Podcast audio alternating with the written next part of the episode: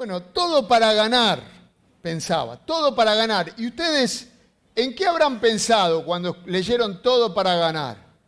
¿En el, en el, en el mundial? ¿Vieron que dicen, ay, no hay que decir? El otro día estaba hablando con alguien, ¿qué cosas hay que decir? ¿Qué cosas no hay que decir? Porque después se enojan, ¿vieron? Eh, los que son algún medio supersticiosos, como decir, ¿eh? ¿eh? ¿Escucharon la frase anulo mufa? ¿Escucharon? Bueno, esas cosas uno va, aprendiendo, ¿no? Va escuchando por ahí. Bueno, no tiene nada que ver con el mundial lo que vamos a hablar por las dudas, ¿eh? pero el título los, los enganchó.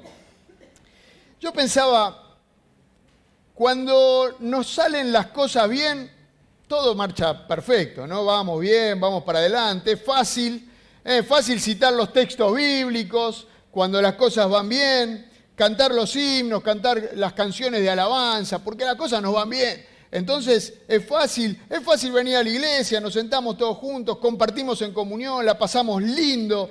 Eh, qué bueno todo eso. Pero ¿qué pasa cuando vienen las dificultades? ¿Qué pasa cuando vienen los momentos que no están buenos? Cuando vienen eh, problemas, cuando vienen tentaciones eh, o cuando vienen decisiones que nos hacen tambalear. ¿Qué pasa en el momento de la dificultad? Alguien dijo, hay de aquel que tiene que aprender principios en el tiempo de crisis.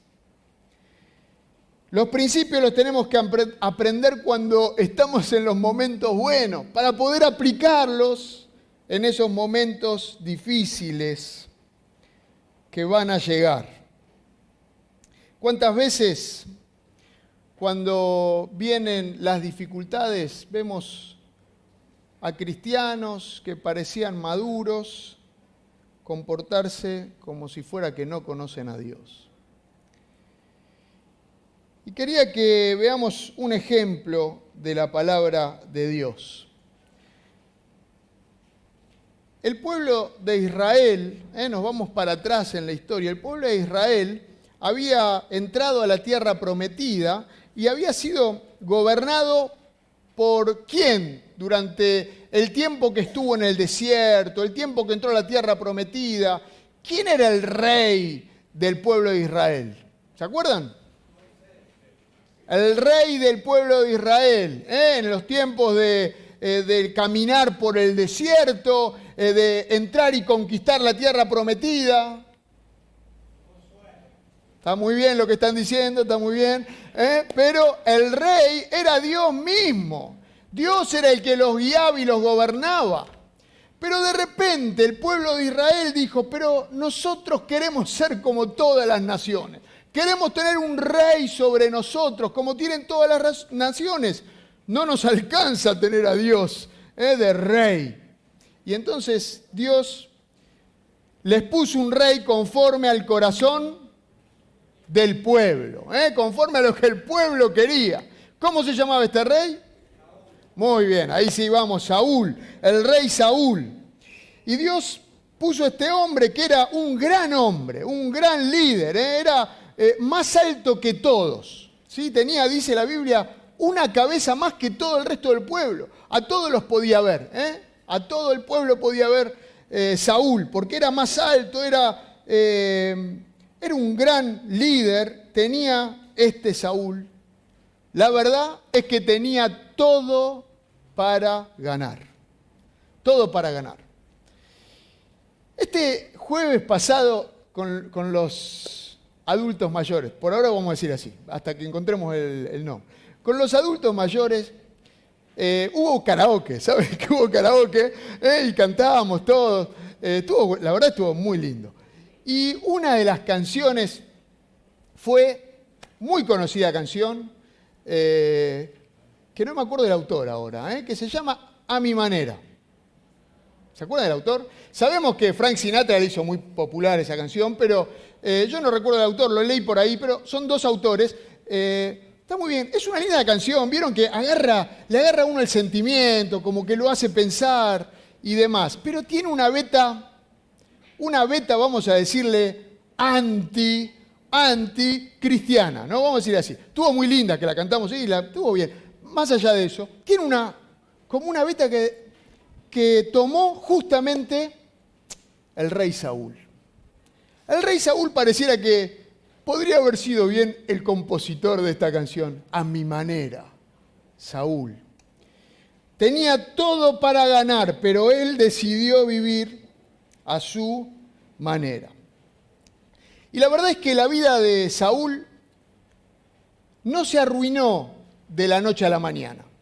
Eh, no es que un día Saúl se levantó y dijo, bueno, yo, a mí Dios no me interesa, yo voy a ser un rebelde, voy a estar contra Dios y voy a hacer la mía. No fue así, miren, fue algo, algo más parecido, a ver si lo podemos poner ahí. Yo paso, miren, ven. Una cosa así, vamos a decir, ¿no? ¿Lo vieron? ¿Eh? Bueno, a ver si se puede poner de nuevo. Ahí, ahí, ahí va. Ahí y ahí se fue. ¿eh? Eso me hace acordar un poco a la vida del rey Saúl. Se fue trastabillando una y otra vez, pero por voluntad propia. Esto fue un accidente. Pero él por voluntad propia fue eligiendo una y otra vez mal. Mal. Fue gradual. Una suma de malas decisiones y reacciones equivocadas que tuvo. Empezó bien, empezó con todo, él tenía todo para ganar, todo para ser un gran rey, un líder, un siervo de Dios con todo, pero esas malas decisiones, una tras otra, lo llevaron a vivir una vida de derrota a Saúl. Y quería que veamos algunos, algunos puntos. El primer punto que llevó a Saúl a vivir, a ser un fracaso con su vida, primer punto, la impaciencia. Impaciencia. Ahí en 1 Samuel 13, los filisteos, que eran los enemigos de Israel, eh, tenían a Israel rodeado. ¿sí? Si bien Israel ya vivía en la tierra prometida, los filisteos estaban ahí y tenían rodeado a Israel, estaban por ir a la guerra. ¿No? Y de repente Samuel, que era el sacerdote, Samuel era el que se comunicaba con Dios y le transmitía al rey Saúl. Samuel estaba ahí en el campo de batalla y le dice al rey, le dice a Saúl, vos esperame que yo me voy a hacer algo y vuelvo. Esperame hasta que yo vuelva para que vayamos a la batalla. ¿Sí? ¿Me siguen hasta acá? Entonces, el pueblo de Israel está rodeado por los enemigos filisteos, están por entrar a la batalla y el profeta Samuel se va. Pero le dice claramente a Saúl, espérame acá hasta que yo vuelva, porque cuando vuelva hacemos sacrificios a Dios, oramos al Señor y entonces sí vamos a la batalla. ¿Quedó claro eso, no? Primero Samuel capítulo 13. Ahora, Samuel se va, no sabemos a dónde se fue, se va. Y estaban los soldados que veían a todos los filisteos. Para cómo los soldados eh, de Israel no tenían espada. ¿Saben esto? No tenían espada. Solamente Saúl y Jonatán tenían espada. El resto tenía eh, elementos de, agricultura eh, para pelear contra los filisteos. Y Samuel se va y ellos miran todo el ejército que está alrededor y les agarra miedo, miedo, y dicen, pero vamos, vamos, tenemos que salir a luchar, salgamos a luchar, hagamos lo que tenemos que hacer, van a venir y nos van a matar a todos. Entonces pasa lo siguiente. Saúl ordenó, tráiganme el holocausto y los sacrificios de comunión, y él mismo ofreció el holocausto. ¿Está bien? ¿Se acuerdan? ¿Quién podía ofrecer el holocausto? Samuel. Y Samuel le dijo claramente a Saúl de parte de Dios, espérame que yo me voy y vuelvo, en siete días estoy acá. Pero Saúl no pudo esperar. Yo les pregunto, ¿hizo mal Saúl? ¿Qué hizo mal Saúl? Estaban todos los enemigos que se le venían encima. Y Saúl dijo, vamos a ofrecer los sacrificios a Dios, vamos a avanzar, vamos a, orar y a ir contra los filisteos. ¿Qué hizo mal Saúl? Pensamos en estas cosas. Dice Samuel, perdón, antes de esto, Samuel llega y cuando Samuel llega, estaban ahí ofreciendo los sacrificios. Entonces le dice, ¿qué hiciste? Samuel a Saúl, ¿qué hiciste? Yo fui claro, tenías que esperar. Lo único que tenías que hacer era esperar, no avanzar, esperar que yo llegue. Más clara la orden no podía ser. Y entonces Saúl le respondió, pues como vi que la gente se desbandaba y que tú no llegabas en el plazo indicado y que los filisteos se habían juntado en, Micmas, ¿eh? alrededor de ellos estaban, pensé, los filisteos ya están por atacarme en Gilgal y ni siquiera he implorado la ayuda del Señor. Por eso me atreví a ofrecer el holocausto. ¿Qué hizo mal? Pareciera que todo lo que hizo está bien. Pareciera que fue a buscar al Señor para ir a la batalla. Sin embargo,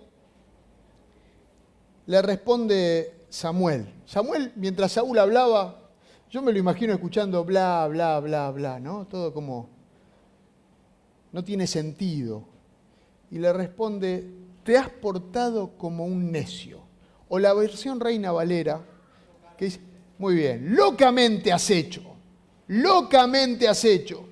Le replicó Samuel, no has cumplido el mandato que te dio el Señor tu Dios. El Señor habría establecido tu reino sobre Israel para siempre. Pero ahora no, ahora sos desechado. Fue durísimo. Durísima la respuesta de Samuel. La impaciencia de Saúl, la impaciencia de Saúl demostró la desconfianza que tenía en Dios. Demostró su arrogancia. Saúl tomó el asunto en sus manos y con eso demostró que Dios no tiene el control de la situación.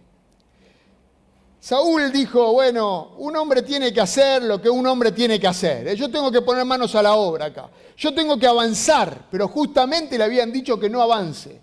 Pero bueno, yo tengo que avanzar. Saúl fue impaciente demostrando que él no confiaba realmente en Dios. Que él confiaba en Dios de la boca para afuera, pero que de verdad, ¿eh? cuando había que jugarse, no confiaba en Dios. ¿Cuántas veces nosotros pensamos que Dios perdió el control sobre nuestras vidas? O que no importa, no le importa a Él lo que nos pasa a nosotros. Y entonces tomamos el toro por las astas, tomamos nosotros las decisiones. Se acabó, bueno, pero Dios está tardando y entonces yo tengo que avanzar. No puedo esperar más. Yo tengo que hacer lo que tengo que hacer. Y entonces dejamos a Dios de lado. La impaciencia es sinónimo de incredulidad. Incredulidad. El rey Saúl no quiso esperar que Dios le dé la luz verde. ¿eh? No quiso esperar. Esta fue su primera decisión equivocada, la impaciencia. No esperar en Dios. ¿Y saben qué? Lo llamativo es que esta batalla ¿Quién la ganó? ¿Quién ganó esta batalla? La ganó Israel. La ganó el pueblo de Israel. A pesar de que todo fue un desastre, Israel ganó la batalla. Y esto nos puede confundir. Porque a veces nosotros decimos, bueno, yo voy a tomar el toro por las astas, yo voy a tomar decisiones y voy a avanzar. Y entonces lo que se ve parece que salió bien parece que todo está bien, entonces voy avanzando y digo, pero ¿cómo? Las puertas se están abriendo. Entonces quiere decir que soy bendecido por Dios y me va bien, pero no. Saúl ya había sido desechado por Dios por esta decisión que tomó, por su impaciencia, por no querer esperar en Dios, aunque tuvieron la victoria de esta batalla.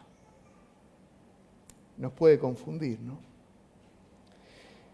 Segundo, la casi obediencia de Saúl.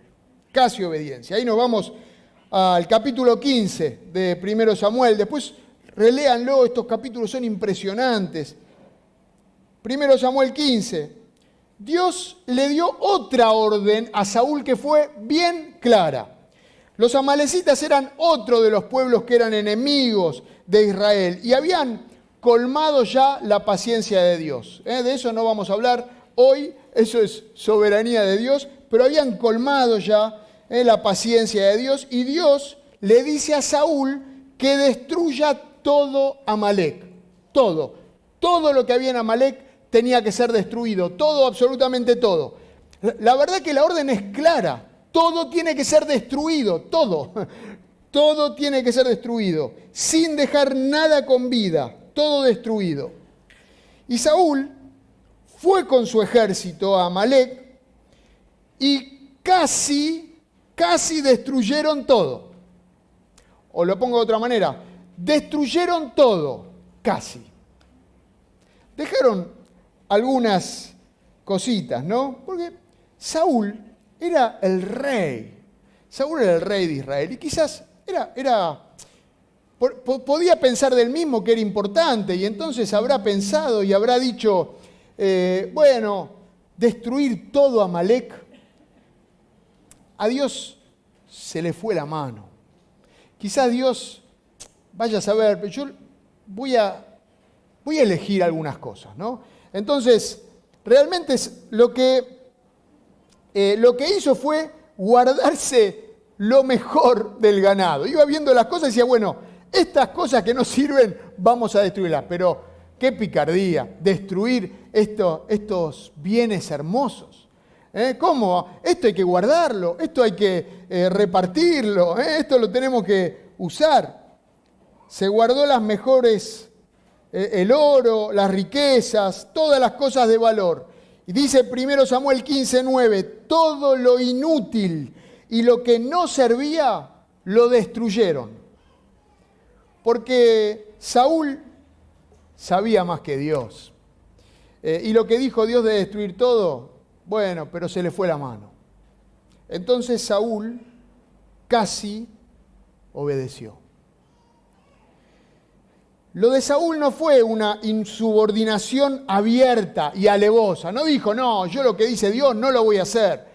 Yo estoy en contra de lo que Dios dice. Yo voy a hacer otra. Le voy a dar la espalda a Dios. No fue así.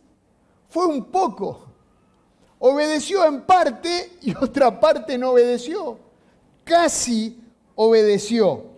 Obedeció pero con excepciones. Hizo una obediencia parcial. ¿Qué pasa conmigo? ¿Qué pasa con nosotros? Tal vez vos no te pones en contra de Dios a lo grande. No decimos, no, yo estoy en contra de Dios, esto no va, yo no voy a hacer lo que Dios dice. No. Pero lo obedecemos con excepciones, ¿no? Hay algunas cosas que nosotros decimos que en realidad a Dios se le va la mano.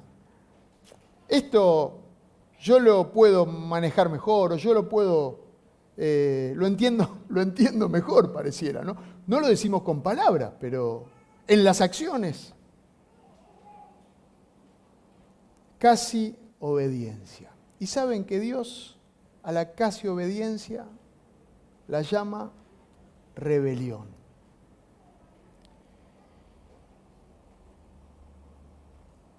El profeta Samuel le dijo a Saúl, que había desobedecido a Dios, que cómo puede ser. Pero Saúl se excusó diciendo que era para ofrendárselo a Dios, ¿no? De que, que todo esto que habían, que Dios le dijo que lo destruyan, él en realidad lo separó para ofrendárselo a Dios. Esto es lo que dice Saúl. Y entonces Samuel le dice este texto que tanto conocemos. Samuel le respondió, ¿qué le agrada más al Señor? que se le ofrezcan holocaustos y sacrificios o que se obedezca lo que Él dice. El obedecer vale más que el sacrificio y el prestar atención más que la grasa de los carneros. A Dios no le interesan los rituales y las ceremonias. Él quiere nuestra sencilla obediencia en todo. A veces parecemos muy obedientes. Y eso es, puede ser sacrificios y grosura de carneros. Pero descuidamos esas pequeñas obediencias, ¿no? Esas pequeñas cosas en las que tenemos que ser obedientes a Dios en nuestra intimidad, en lo que no se ve. La casi obediencia es rebelión contra Dios. Otro de los pecados de Saúl es la vanidad. Claro, esta desobediencia de Saúl, el haber guardado lo, mejor, los tesoros, todo lo hermoso que había, a Dios le desagradó, pero al pueblo eh, le habrá gustado llevarse su parte del botín, de estas cosas preciosas eh, que se habían llevado de Amalek. Entonces el pueblo estaba contento con Saúl y, y estaban todos felices y Saúl se fue de acá, dice, y por la mañana muy temprano se levantó y se eh, fue, a encontrarse con Saúl, pero le dijeron Saúl, esto es Samuel, Saúl se fue a Carmel y allí se erigió un monumento. Otra versión dice, se levantó un monumento en su honor, Saúl. ¿Sí? O sea, como el pueblo lo habrá dicho, qué grande, qué rey, que reparte riquezas para todos, Saúl fue y se levantó un monumento en su propio honor, para él mismo. Saúl buscaba ser aplaudido por el pueblo. De hecho, varias veces tuvo la posibilidad de arrepentirse, pero él lo único que quería y le dijo a Samuel, eh, bueno, eh, decía delante de los ancianos que estamos bien, eh, que está todo bien. Lo único que le importaba era lo que los demás pensaban de él. Quería ser aplaudido por las personas, por el pueblo.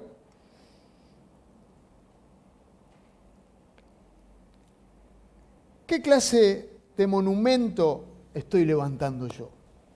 ¿Y qué clase de monumento estás levantando vos? ¿Hacer las cosas para que la vean los demás y te aplaudan? Pero no está mal que alguien te aplauda, alguien hace las cosas bien y lo aplaudimos. ¿sí? Eh, eso es natural, pero si mi motivación es buscar el aplauso de la gente, algo mal estoy haciendo, como Saúl. Estoy levantando un monumento en honor a mí mismo. ¿Qué monumento estamos levantando? Este es otro de los pecados de Saúl. Finalmente, conocemos bien otro de los pecados, la envidia, la envidia de Saúl. Saúl tenía éxito en las campañas militares. Si ustedes leen estos capítulos, van a ver que Saúl ganó en las guerras y las batallas que tuvo con los pueblos de, de alrededor. Eh, y David también. El que le sigue a Saúl fue David. Y David también. Y cuando David mató a Goliat, las mujeres eh, se pusieron a cantar. ¿Se acuerdan de esto? Eh, Saúl mató a sus miles y lo estaban como reconociendo al rey Saúl. Saúl mató a sus miles y David a sus diez miles. Claro, era más alto Goliat. Entonces, y David a sus diez miles. Y era una canción para, para honrar a Saúl y a David, que David, muchachito, había matado al gigante. Pero a Saúl le cayó mal. Dice, ¿cómo? Es que están diciendo, a ver si lo tenemos ahí. Disgustado por lo que decían, Saúl se enfureció y protestó. A David le dan crédito por diez miles, pero a mí por miles. Lo único que falta es que le den el reino. Y a partir de esa ocasión Saúl empezó a mirar a David con recelo. Y sigue la historia porque lo quiso matar varias veces. Eh, tanta envidia, tanto recelo tenía Saúl de David que lo tiraba las lanzas, lo quería matar, no lo podía ver, lo hacía sentar en su mesa, pero cada vez que venía buscaba la ocasión para matarlo. Por envidia, porque la envidia había entrado al corazón de Saúl. Y la envidia puede entrar también en nuestro corazón, porque miramos alrededor y decimos, uy, qué bien que toca el piano, eh, Mati estaba, ¿no? Qué bien que toca el piano Mati, a mí no me sale, y, y le tenés bronca y cada vez que lo ves lo querés como... Mati, ¿dónde estás? Perdón. O, uy, ese pibe, mira cómo juega al fútbol. y, cuando vas a jugar al fútbol, yo que soy más patadura, estirás un poco la pierna y le. La, la envidia. Si dejas que crezca, Saúl dejó que la envidia crezca y se envenenó su vida. La verdad es que Saúl tenía todo para ganar pero tenía, tuvo un problema en el corazón. Tuvo un problema en el corazón. David fue, eh, Saúl, perdón, fue tentado con impaciencia, con desobediencia, con orgullo, vanidad, envidia, etcétera, etcétera. Y aunque tenía todo para ganar, le fue mal. Terminó mal. Su vida terminó en desastre. Nosotros tenemos las mismas tentaciones hoy que tuvo Saúl. Vivimos las mismas cosas, tenemos las mismas dificultades. Pero el gran problema de Saúl no fueron estos pecados, sino que fue la actitud de su corazón. David tuvo peores pecados que Saúl, pero el corazón de David era diferente.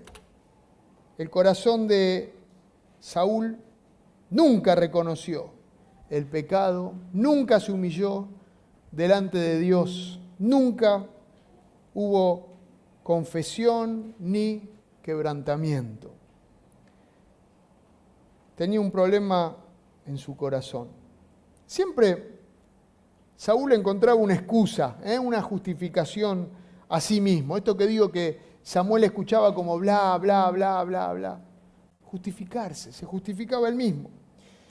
¿Y cuántas veces puede pasarnos que en vez de reconocer nuestros errores, le echamos la culpa a otro? Bueno, Adán le echó la culpa a Eva, ¿se acuerdan?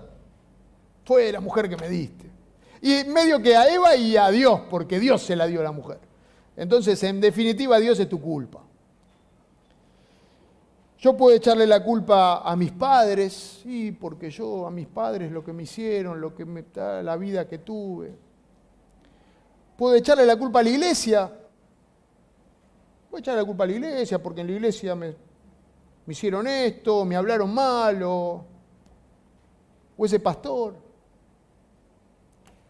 Puedo echarle la culpa al grupo de amigos, tengo malos amigos y por eso. Puedo justificarme de muchas maneras. No quiero decir que todo esto no influya, ¿eh? pero me puedo justificar constantemente como hizo Saúl. Todos tienen la culpa menos yo. Así hizo Saúl.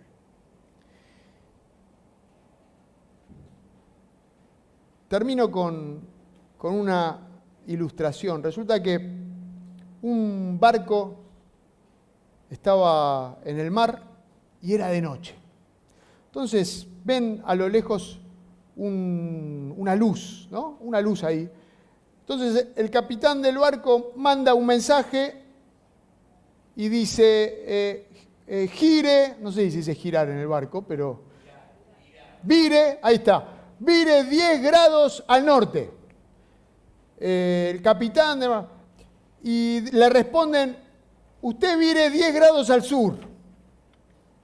Entonces el capitán, era capitán del barco, se enoja y le dice, manda un segundo mensaje, yo soy el capitán, altere su rumbo, 10 grados hacia el sur. Al ratito vino la respuesta, yo soy marinero de tercera clase Martínez, altere su rumbo 10 grados hacia el norte, le dice el otro. Y pensando este, ya está, lo quiero, lo quería matar, ¿no? Entonces lo va a hacer asustar, le dice, estoy al mando de un buque de guerra. Y ya preparaba los. Y el otro, Martínez, marinero de tercera, le dice, estoy al mando de un faro. Ahí está el faro, ¿lo ven? Imagínense el buque llegando. Estoy al mando de un faro. Nosotros podemos, como el capitán del barco, hacer las cosas a mi manera, como yo quiero, imponer las cosas que yo quiero hacer. Pero como el capitán del barco, nosotros no vemos todo. ¿eh? Como este, no vemos todo. No sabemos todo. No entendemos todo. No tenemos todo el panorama claro. Como este capitán. Y si tomamos decisiones confiando en que sabemos todo, tenemos todo claro, nosotros conocemos las cosas mejor que Dios, esas decisiones nos llevan al desastre. La realidad es que vos tenés todo para ganar, como tenía Saúl al principio, todo para ganar. Pero la pregunta es cómo va a ser. ¿Va a ser a mi manera? ¿Va a ser a tu manera? ¿O va a ser a la manera de Dios? Cerramos los ojos y oramos.